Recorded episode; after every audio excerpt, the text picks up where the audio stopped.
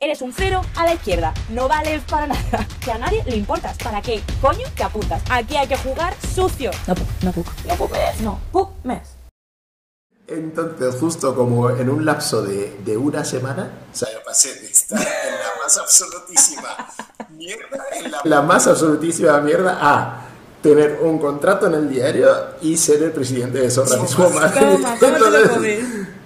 Entonces, de repente, mi vida dio un vuelco, justo en el piso en el que me estaba quedando, en el sofá, se quedó además una habitación libre.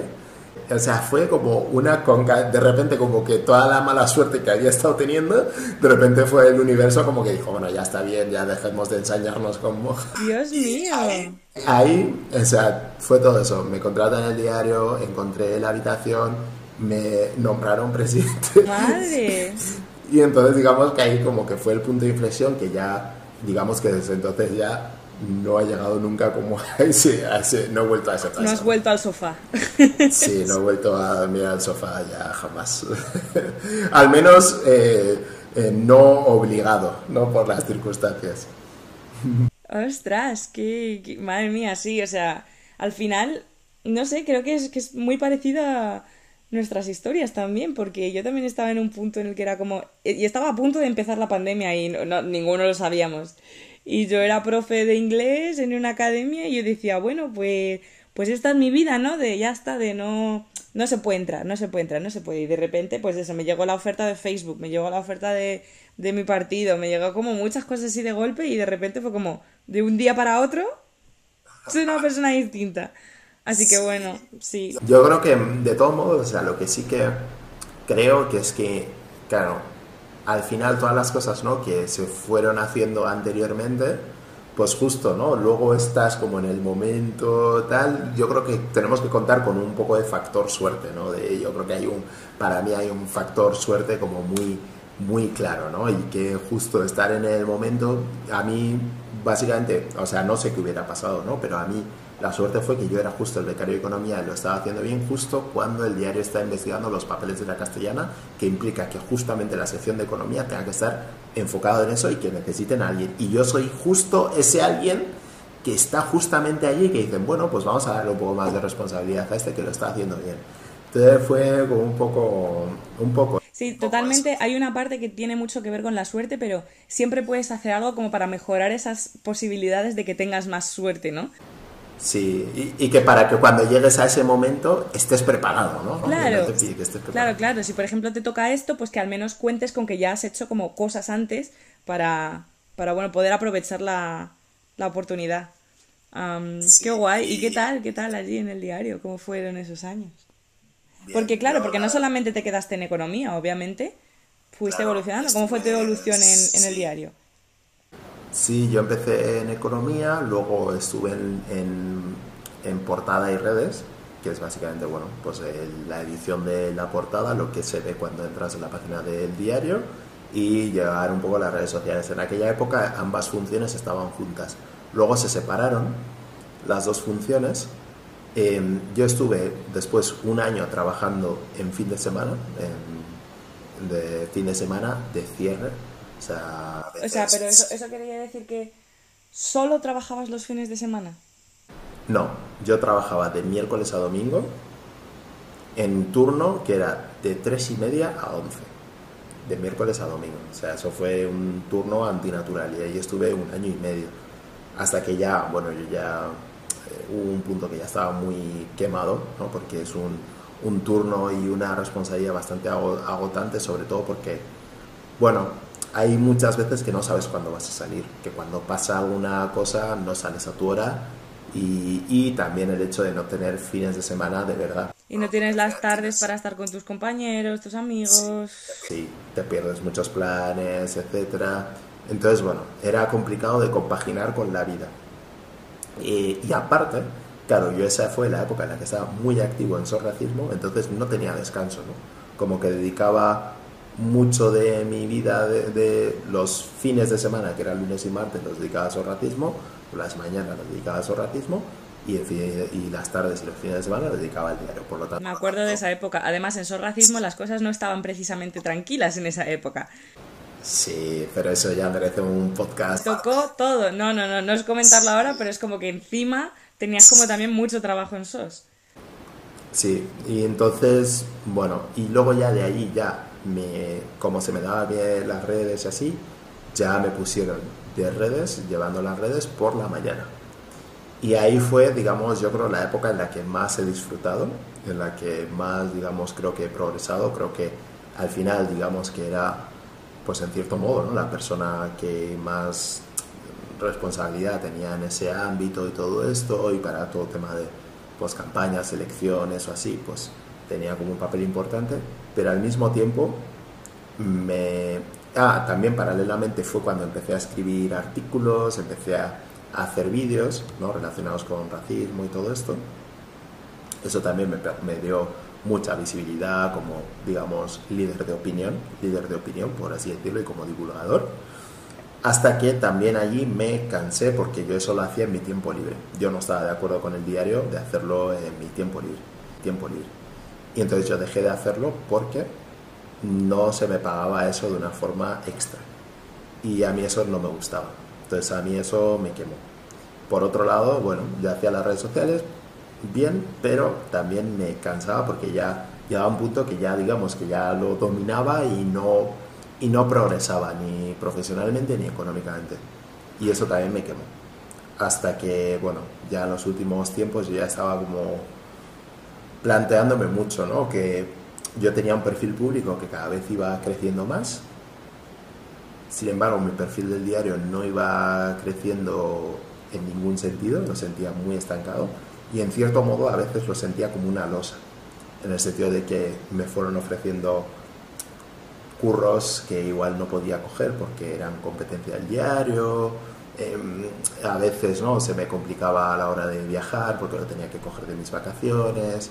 Estabas atado todavía al trabajo asalariado. Sí, y eso, pues bueno, digamos que no quería perder la estabilidad que me daba el diario, el saber que a final de mes iba a tener X sueldo por estas horas, pero al mismo tiempo sentía que podía crecer más, que podía, si me quitaba del diario, podía acceder a oportunidades laborales que me interesaran más, porque al final el tema de las redes no me al final ya me, me era monótono, opciones laborales profesionales que me interesaran más, ganar más dinero y estar más a gusto a la hora de gestionar mi tiempo. ¿No? Porque al final era el diario y luego lo que hacía fuera del diario. Entonces decía, bueno, si me quito las horas del diario, pues el resto del tiempo lo puedo dedicar a algo que igual económicamente me saca más rédito. Y eso fue lo que hice en abril, aprovechando que publicaba el libro, dije, bueno, mm, creo que es el momento ideal. Ya mi perfil público está consolidado, voy a sacar un libro que me va a abrir unas puertas, voy a aprovechar para que la promoción del libro poder hacerla de verdad, dedicarme 24/7 a esto y, ahí fue cuando dije, bueno, pues dejo el diario, me centro en, primero en el libro y después me centro en mi carrera profesional ya con un perfil ya mucho más establecido. Uf, y ese salto, que creo que es el más grande de todos, o sea, ¿cómo fue? Tiene que haber sido como súper... Es que es, que es muy grande, o sea, no, no, te daba como vértigo, no tuviste como... No sé, ¿cómo fue esa, esa transición de, de bueno, de estar más estable a de repente, bueno, soy autónomo. pues para mí, evidentemente tenía miedo, pero por otro lado sentía que no me tiraba a una piscina vacía, o sea, sabía que había agua. Sabía que había agua porque eh, anteriormente me habían llegado distintas propuestas que no había podido aceptar por, por el motivo que fuera. Entonces sabía que allí había había agua, sabía que había medios que les interesarían mis contenidos. También conozco ¿no? el contexto en el que vivimos, en el cual tener una que una persona que pueda divulgar o explicar este tema, ¿no? que cada vez tiene más presencia en el debate público, pues también es... Yo conocía mi posición en ese sentido.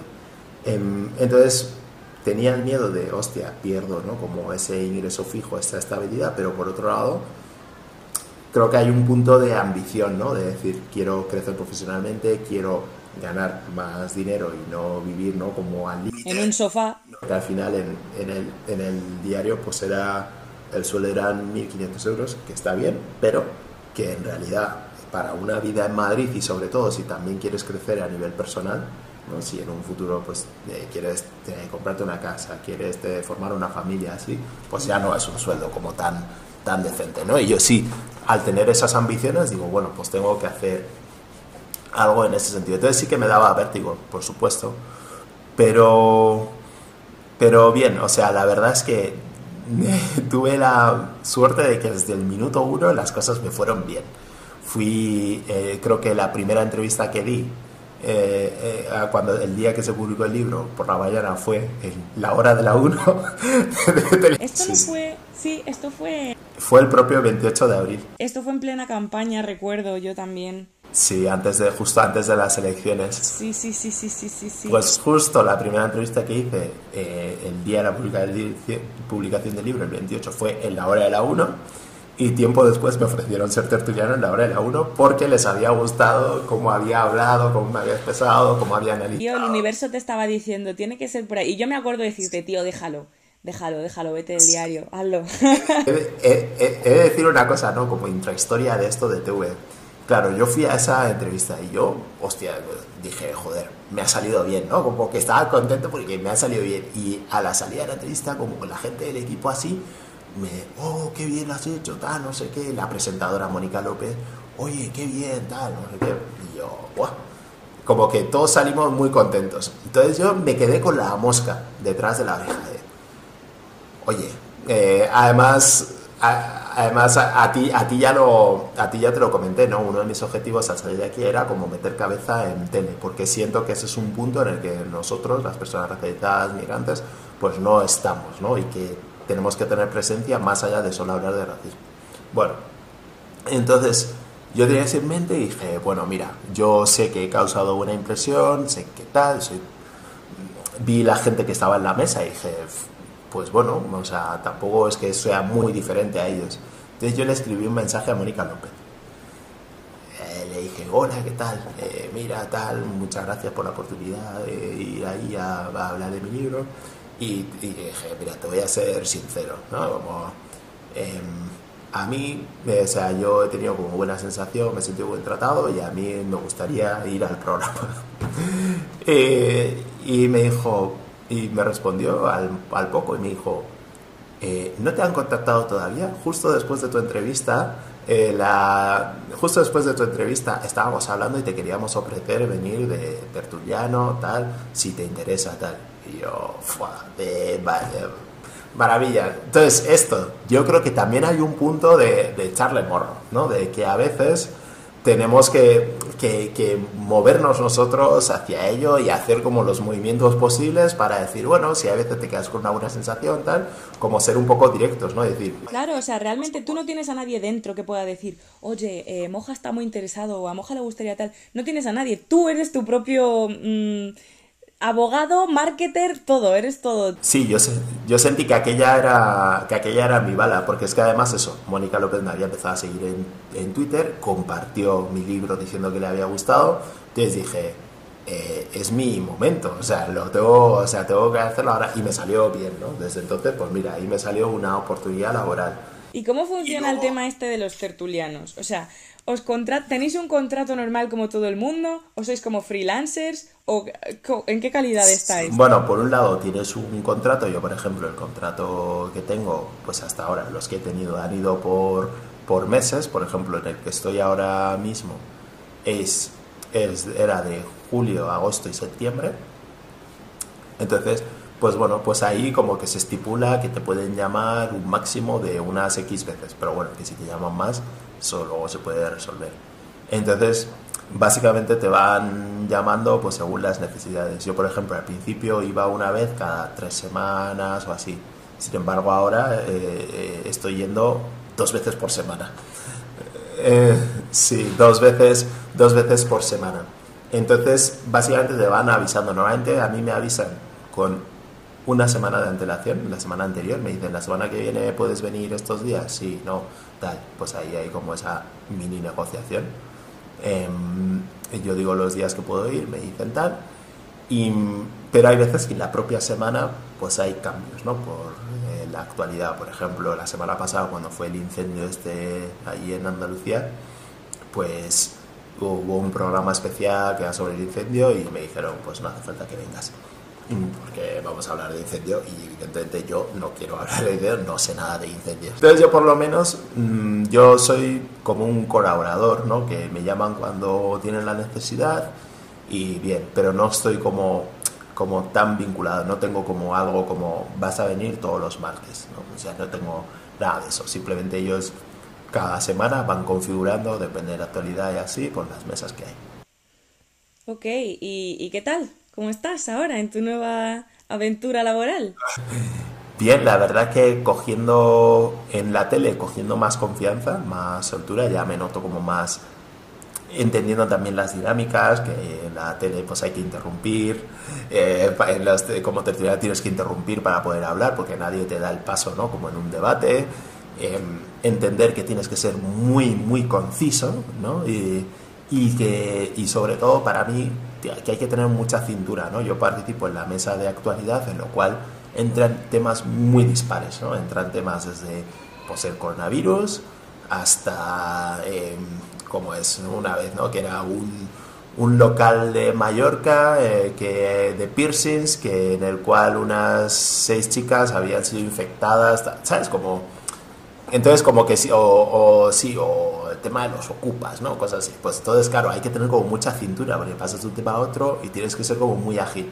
Eso es yo creo un poco lo que más cuesta, ¿no? Y lo, y lo que más ellos valoran también, ¿no? Que en un momento dado hay una última hora así, pues tengas algo inteligente y sensato que decir.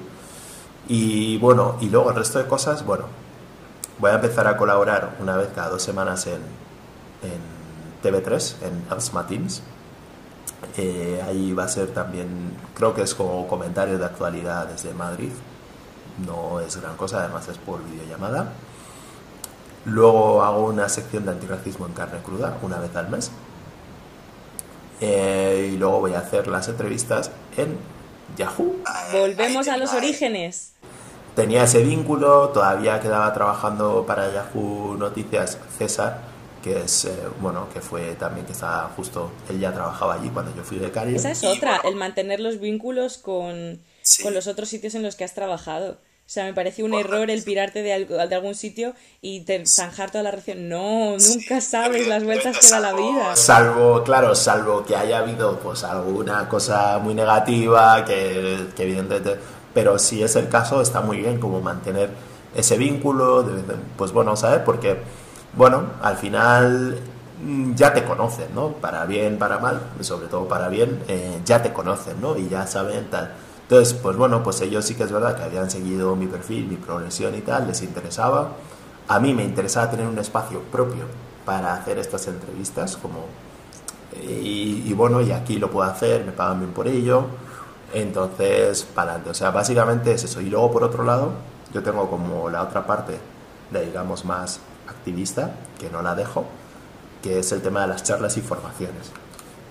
Yo doy charlas, formaciones, pues bueno, en organizaciones, instituciones, empresas, que bueno, que con las que poder hacer ese trabajo, seguir haciendo ese trabajo de incidencia, ¿no? que yo creo que, que, es importante, tratar de abrir los espacios y, seguir colocando el discurso, ¿no? el discurso antirracista que hay una cosa con la que a la hora de promocionar el libro siempre decía, mi gran objetivo ahora en esta etapa, ¿no? que digamos que tengo más visibilidad, que tengo una cierta repercusión, es convertir el anti, hacer el antirracismo mainstream, en el sentido de que ocupe, que sea una conversación eh, que esté más en el centro de la sociedad. Creo que mi percepción es que ha sido un tema que siempre ha estado muy en los márgenes, en determinados círculos, y yo lo que quiero y en lo que me estoy enfocando ahora es en que la perspectiva antirracista sea mainstream. Estar en la hora de la 1 en eh, es lo que hago, ¿no? De, por ejemplo, si está hablando de este asunto, vale, trato siempre de buscar como enfoques antirracistas al tema de que se esté debatiendo y ahí como ir pum, pum, pum, pum, como percutiendo como con, con ese discurso. Entonces, mi intención es esa, ¿no? Que, que a la gente, a la sociedad, le vaya sonando el antirracismo, vaya sabiendo que es, vaya identificándolo. Porque eso va a dar pie a que luego más adelante sea más fácil activar a la población en la acción. que yo creo que ese es el punto, ¿no? A la hora de que luego haya manifestaciones antiracistas o iniciativas antiracistas que organicen los colectivos de base, ensanchar la cantidad de gente que se va a sentir interpelada, que va a entender lo que están pidiendo y que va a estar más dispuesta a sumarse. Ese es como mi, mi gran objetivo ahora y es en lo que me estoy enfocando. Por eso yo también, gracias a todo el la trayectoria anterior profesional que he hecho, yo también pues digo, vale, sé que ahora puedo acceder a determinados espacios ¿no? de, de visibilidad, de, para hacer incidencia pues bueno, pues yo también trato de no, no quedarme, ¿no? Como en abajo, ¿no? En el sentido de no quedarme siempre hablando en los mismos lugares, sino yo también pienso, ¿no? Aspiro, ¿no? También a, ir como a sitios tal. Entonces, si ahora tengo la oportunidad de ir a la tele, eh, pues bueno, pues iré yo a la tele, dejaré de ir a otros espacios en los que otra gente, ¿no? Que está viniendo, pues pueda ir, ¿no? Como ya porque sé que yo este camino, que igual en algunos aspectos puedo ir abriendo, luego sé que otra gente pues va a seguir llegando, va a poder aprovecharlo. Totalmente. Eh, y hablando de esto, ¿tienes como alguna...? Porque yo recuerdo que tu meta era, yo quiero entrar en la televisión, yo quiero meter este discurso en la televisión. ¿Ha cambiado tu meta en, en algún punto? ¿Sigue siendo la misma? Eh, ¿O qué, no sé, qué es a, lo que, a lo que estás aspirando estos días? A ver, pues yo planes tengo, ¿no? O sea, tengo planes a nivel de, como, como escritor, sí que me gustaría seguir escribiendo, ¿no? Todavía no tengo ninguna idea, ¿no? Ni nada tal, simplemente, pero sí que tengo como la idea de, bueno, quiero escribir, ¿no? De hecho, me abrí como un documento en el que, bueno, cada X, si a un momento se me ocurre una idea, pues voy como como apuntando, pero sin más. O sea, no, no tengo absolutamente ninguna idea ni nada por el estilo. Entonces sí que me gustaría como escritor, sí que me gustaría seguir escribiendo. Como, como periodista, eh, sí que me gustaría eh, tener, o sea, estar en tele, pero como periodista, no como tertuliano. O sea, como de tener un espacio, como presentador, como tal, o sea, como profesional, periodista profesional no, no tanto como, como tertuliano, ¿no? que, a veces pues difieren un poco. Em, también, bueno, o sea, sí que eh, hace años hice el monólogo, el de cómo sería mi vida si fuera una película. Ten, estoy, me gusta, es un formato que me gusta, el formato de humor me gusta y, y estoy viendo de si reescribirlo y readaptarlo ¿no? con todo lo que he aprendido en estos años o si hacer uno nuevo, pero es algo que me gustaría hacer y me gustaría hacerlo además esta vez no a demanda ¿no? de si me llegan a de sí, sino poder hacerlo pues en un teatro, ¿no? en un lugar eh, estable. y bueno, o sea, sí que creo que necesitamos algo a nivel audiovisual, algún tipo de... O sea, por ejemplo, ya, ya va a estar ¿no? la serie de Lucía eh, para Netflix, pero sí que creo que necesitamos explicar qué es pues, todo el racismo, esta situación, pues digamos como en un documental o en algo que, que, sea como potente, ¿no? Y que esté como bien hecho y que explique bien. Bueno, todo este tipo de cosas me, me interesan. Me insisten mucho en que me hagan un canal de Twitch. Es lo que te iba a decir. De momento no, no lo veo, pero no sé, tampoco digo que no, quién sabe, si encuentro como luego la forma. Entonces, bueno, ideas siempre tengo, ¿no? O sea, siempre tengo como esa, esa idea como de crecer, de tener como también proyectos propios, no tener que depender de otros, ¿no? A la hora de, generar eh, y de crecer profesionalmente. Bien. Y pues, o sea, ahora mismo tienes el plato lleno, no, lo siguiente, o sea, eh, que si eres tertuliano, que si eres escritor, haces giras, que si das formaciones, eh, que si eres activista, eres autónomo, ¿cómo lo haces? O sea... Bueno, eh, a ver, o sea, una cosa, digamos, un diga, autoelogio, es que es verdad que soy como muy organizado. O sea, sí que soy muy organizado y sí que como que cuando me siento y todo, pum, me, o sea, como que no me distraigo, ¿no? Como que vamos a hacer esto, pues vamos a hacerlo ya y soy como muy pragmático.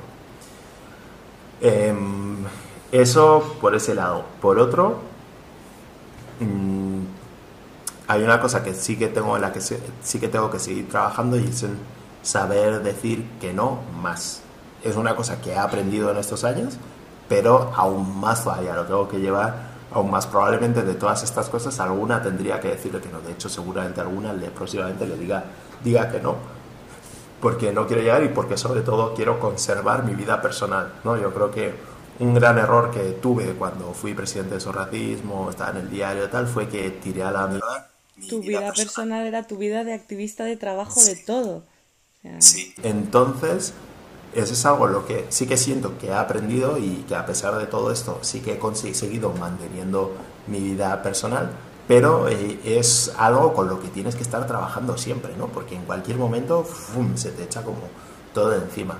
Entonces, ese miedo siempre lo tengo ahí, ¿no? Ese miedo de dedicar muchas horas más de las necesarias a trabajo y así, ese miedo lo tengo mucho y me, preocupa. Y y también ¿no? trato de trabajar en ese sentido para, para evitar que el mundo profesional se me coma, porque al final mis grandes aspiraciones de verdad están en lo personal, están en, sacar tiempo con mi pareja, tiempo de calidad, eh, compartir con mis amigos, poder salir a bailar, poder invitar a mis amigos a, a cocinar, em, no sé, y todas esas cosas que, que, me parecen más de provecho, ¿no? Y, eh, estar con mi familia y todo eso, ¿no? Entonces, bueno, importante esto, ¿no? Que al final lo, que lo profesional, a pesar de que es importante y a, pesar de que muchas veces nos definimos por lo profesional cuando somos mucho más, pero es como lo primero, ¿no?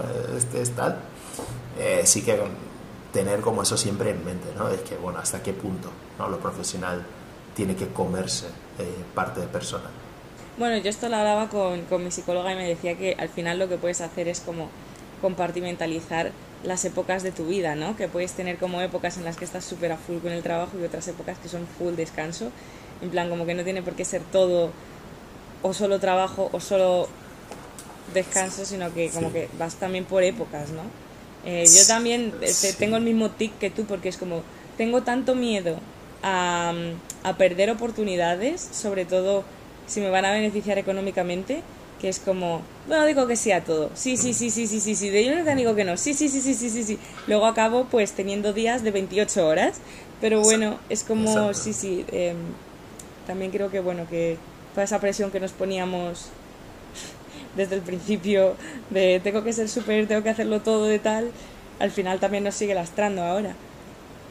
Sí, a mí a mí eso me, ha lastrado, ¿no? O sea, yo al final, cuando dejé el diario, uno de los objetivos que me grabé a fuego, eh, y lo digo, ¿no? Como, mira, yo lo que quiero, mi aspiración es trabajar menos y cobrar más. Y eso es un poco por lo que, por todos mis movimientos ahora mismo van encaminados a eso, ¿no? Sentir que, uno, que en lo que trabaje sea algo que me apasione, que me motive, y dos, trabajar las menos horas posibles, si son menos de 8 horas, menos de 8 horas a favor y ganar más pasta, ¿no? Entonces eso es como, como mi, mi gran objetivo, ¿no? Para poder dedicar tiempo y tener los recursos para eh, el resto de cosas, para pues apuntarme a clases de baile, para eh, dedicar tiempo con mi gente, para, bueno, pues hacer las cosas que, quiero hacer, ¿no? Y empezar ya a dejar de sacralizar tanto el trabajo. Este mensaje ha sido patrocinado por Más Madrid. Apoyando la jornada laboral, la jornada semanal de 32 horas. Genial, pues eh, ya para terminar, eh, tengo un par de preguntas de la gente que nos escucha. Así que mm, la primera pregunta es, eh, ¿cómo compaginas el rigor y la objetividad con el antirracismo sin morir en el intento? Bueno, eh, entendiendo... Entiendo que estando en el ámbito de la comunicación, ¿no? De siendo periodista y el rigor de... Entendiendo, entendiendo que la objetividad no existe. Yo creo que hay un... O sea, apartamos de esa base. Y segundo, em, hay una ahora se dice mucho, ¿no? De periodistas activistas, ¿no? Sobre todo por la, por la extrema derecha y tal. Mm, yo, a mí es una etiqueta que no me, no me perturba lo más mínimo, no me quita el sueño lo más mínimo. Porque yo sé desde dónde hago mi periodismo, ¿no? Desde un periodismo social, un periodismo que cuestiona el status quo, un periodismo que trata de, de poner luz sobre, bueno, sobre puntos que no se ha solido poner luz. Entonces, a mí eso como que no, no me preocupa, esas etiquetas como que no me preocupan lo más mínimo. Yo sé que si a la hora de hacer una entrevista, un reportaje o un vídeo o lo que sea, yo sé que todo lo que cuento es verdad. Me sostengo en datos, me sostengo en fuentes y, y, y todo lo que cuento pues es verdad y apela a eso. Pero yo claro que me posiciono. O sea, yo aparte de periodista, yo soy una persona con una conciencia política que se posiciona. Y para mí eso no está mal. Ahora bien, además, esa etiqueta de periodistas activistas siempre se, se mete ¿no? cuando tratas temas relacionados bueno, con los derechos humanos, ¿no? por así decirlo.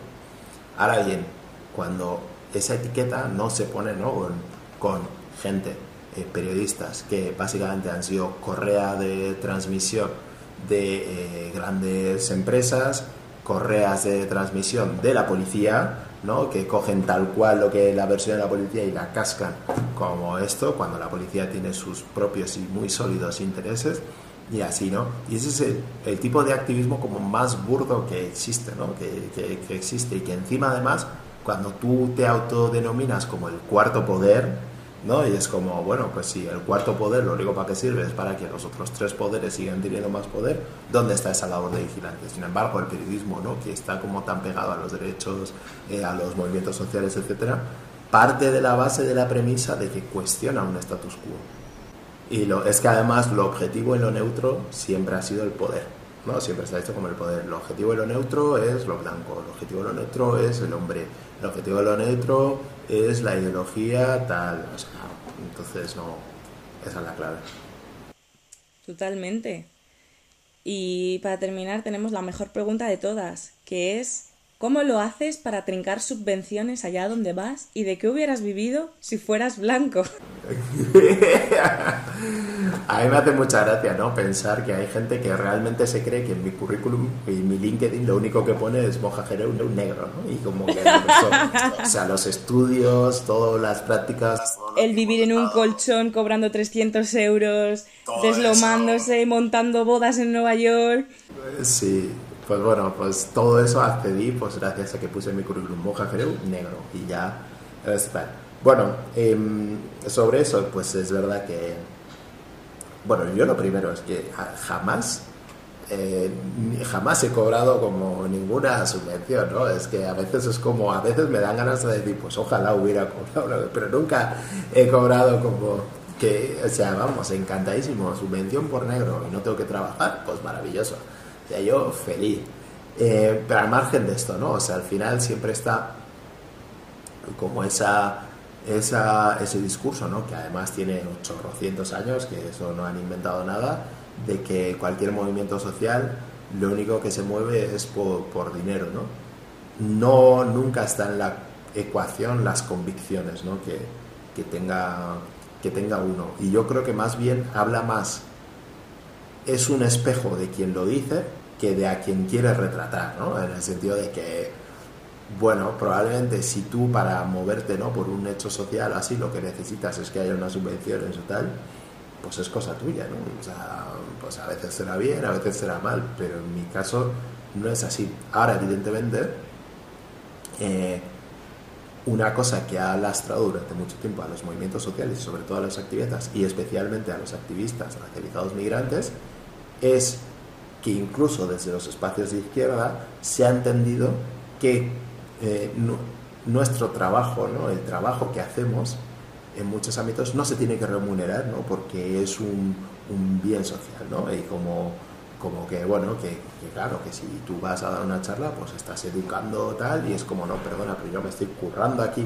una presentación, estás pagando por un contenido que yo me he currado desde hace años, tanto con mis experiencias como con lo que he aprendido, con mi conocimiento, etc.